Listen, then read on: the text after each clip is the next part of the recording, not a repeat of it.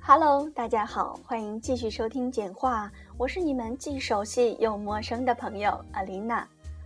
为什么要这么说呢？因为在上次把节目推广到朋友圈以后啊，有位很久不曾碰面的同学给我留言说，我刚刚把荔枝下载到手机上，然后搜到了你，真好。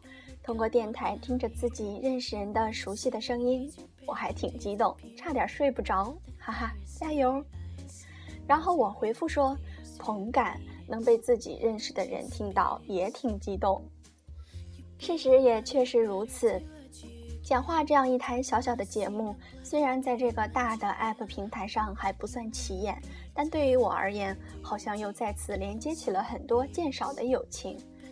每一位支持我以及和我沟通过的朋友，你们往日的音容笑貌，好像又随着几句简单的文字。一点一点地从回忆中再现，我想说，有你们在真好。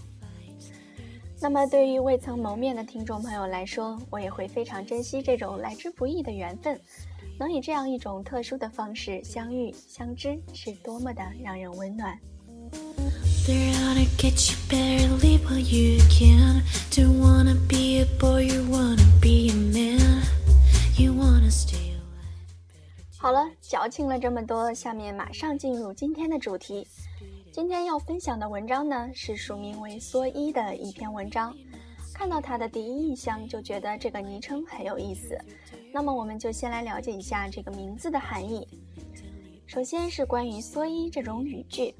向大家普及一下知识。蓑衣是用劳动者用一种不容易腐烂的草，民间叫蓑草，编织成厚厚的像衣服一样能穿在身上，用以避雨的工具。蓑衣的名字由此而来。后来人们发现棕后也有用棕制作的，棕片不透水也不透风，可当衣穿。它不但可以遮风避雨，也可以遮羞掩丑。旧社会里极其贫苦的人家，十八岁的姑娘没有裤子穿，也只好用蓑衣来遮丑蔽体、遮风挡雨了。有衣穿的人就用它做雨具。蓑衣一般制成上衣与下裙两块，穿在身上与头上的斗笠配合使用，劳动时十分方便。蓑衣于七十年代化纤产品的出现而结束了它的历史使命。而作者昵称中的“蓑衣”的“衣”，并非衣服的“衣”，而是把它改作了“依恋”的“依”。究其缘由，就不得不提起蓑衣这个人。蓑衣原名叫许菲菲，是一位九零后的青年女作家。虽然年龄不大，却已经成为了一名高产作家，出版了好几部长篇小说，并且在新浪网上的人气也是相当的高。他尤其擅长乡土文学和大学生青春情感文学创作，其乡土作品文字厚重沧桑，也就更容易让我们理解他的昵称饱含了对乡土的依偎眷恋之情。《长春》杂志里这样描述道：“他在疏雨滴梧桐之夜，身披素洁的蓑衣，携着大千红尘，天意人世。”如同携着八大山人的一片孤河，一丝墨色，在文学之路上独行。只是蓑衣便有了人味儿，素的如此温暖。喜欢这位作者的朋友可以多搜集蓑衣的文章来看。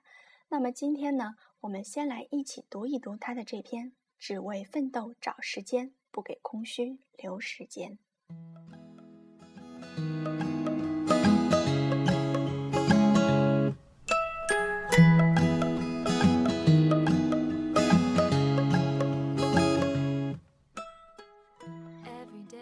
现在打开朋友圈，每天都有人在遗憾地说：“今天又睡到十点，早起跑步的计划泡汤了。昨晚一直在刷微博，给自己安排的读书两小时的计划没有执行。今天周末出门踏青去了，本想晚上回来写完明天要交的稿子，但现在浑身无力，明早再写吧。”我相信每个人在做计划的时候，都是有着美好的、激动人心的夙愿的。可无论这个夙愿多么现实和有成效，比如跑步可以减掉身上的赘肉，都无法改变他们的懒惰、拖延的状态。长久观察之后，我发现这种人一个月里至少得有四五次这样遗憾的表达。我甚至能想象他每次向别人诉说时的愁眉苦脸。可不管当时是如何的谴责自己，到头来还是改不掉身上的坏习惯，一而再再而三的做不到。我大致就把这类人归为不努力的人群，无法想象一个对自己严格要求的人，每天都活在一种自我谴责中。而纵观周围的对生活满意度高的人士，他们没有一个人是允许自己一次次的拖沓、无聊和懒惰的。相反，他们抓紧了分秒的时间去做有意义的事情，只给奋斗找时间，不给空虚留时间。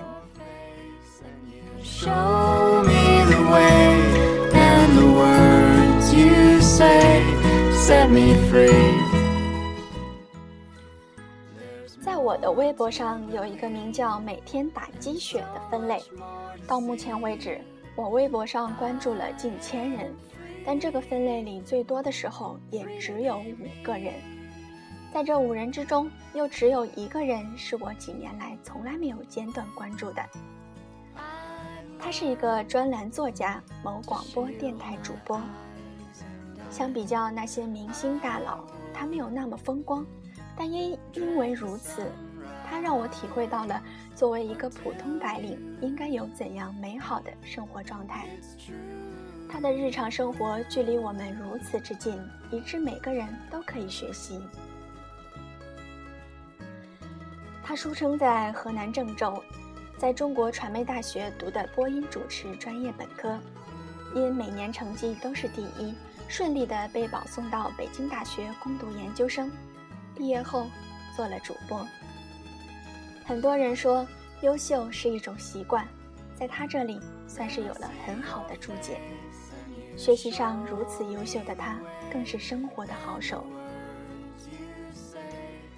给我印象最深的是他写的一条微博：为了充分利用时间，坐着二十三点五十五分的红眼航班回来，一夜没睡。今明两天上直播，同时还要在三十一号之前完成这么多事，但是居然只用了一天就基本做完了，剩下的两件事也都会在一天之内完成。我真是太感谢自己没有拖延症了。他所谓的只用一天的时间都做完的事情，包括完成两个专栏、物业费、车险、送干洗、给爸爸电话。考照片，提供父亲节专访资料，剩下的两件事是办签证和第三个专栏。于是我似乎明白了，为什么他可以以二十多岁的年纪在北京买了房、有了车。这当然不是偶然，即便他的微博不展示他今天做了什么。你也会从他的只言片语中看到他勤奋而快乐的生活状态。所有看过他照片的人都会觉得他好美，那种美不是五官有多么妥帖，而是他的脸上没有一丝懈怠，一丝无趣，整日都是神采飞扬的。没错，精进的人都挺快乐的。There's more to much more to see. I am free free to be me.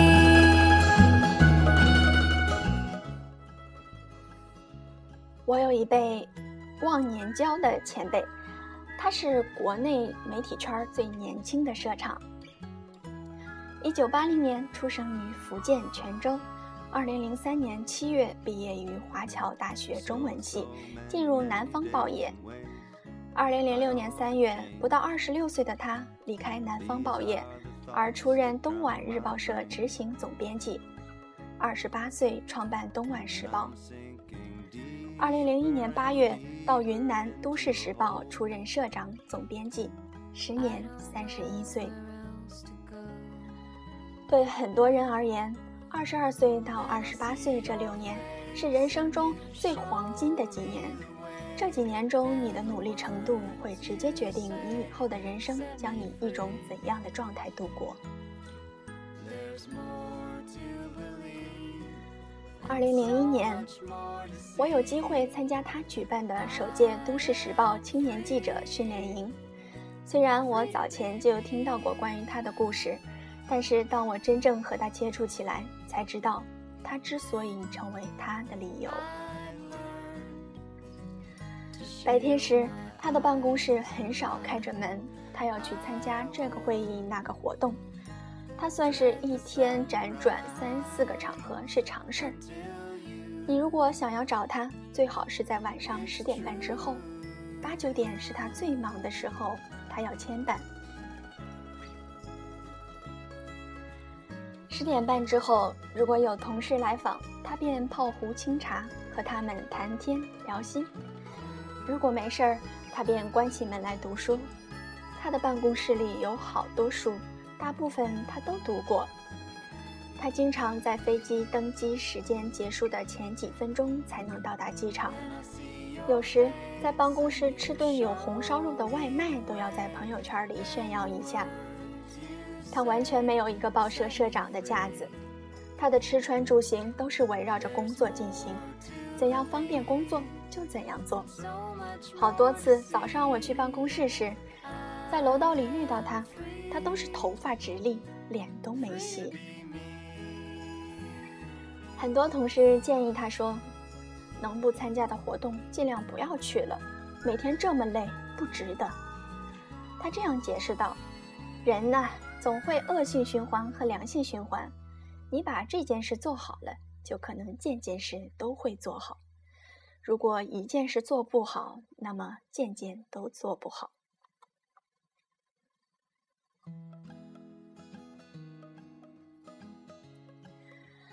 我相信他每一天的挑战自己工作的极限，便是他成为社长、总编辑，而不是三四十岁还在做媒体民工的普通记者的原因。很多人只有当失败、不如意时，才会放眼观光周围的人事；而当生活如常、平静如水时，总是浑浑沌沌。每日上班下班，而不再去反思当下的自己能否做得更好。前几天看到一个懒散惯了的朋友，给自己定了一个新的目标：每天在知乎上回答三个问题。周遭的朋友都恨不得给他点三十二个赞。不管目标大小，只要我们不荒废时间在长时间的睡觉、整夜的打游戏和数个小时的聊天中，我们都能感受到善用时间和努力的力量。所以，每当无所事事的时候，你可以在心里默念一遍：“除了你，其他人都挺努力的。”我相信你立马就可以找到要做的事情。对我来说还挺管用的，希望你也是。So so many many days and ways I ought to change. These are the thoughts that drown my brain. And I'm sinking deeper and deeper into a hole. I don't know where else to go.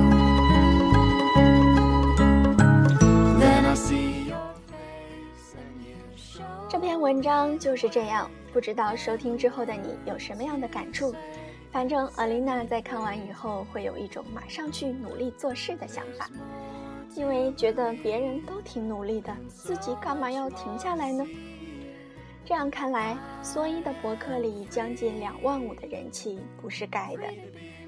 我想，也许这就是所谓的正能量吧。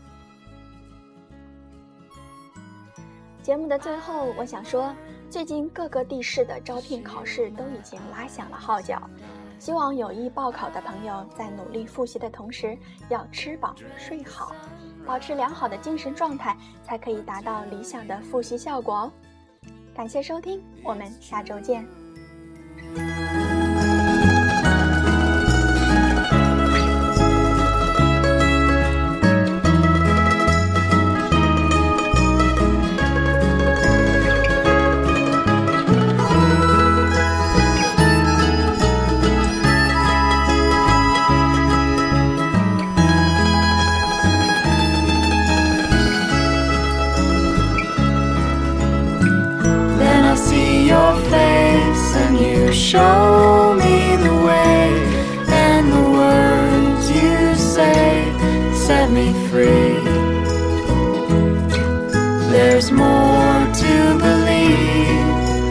So much more to see. I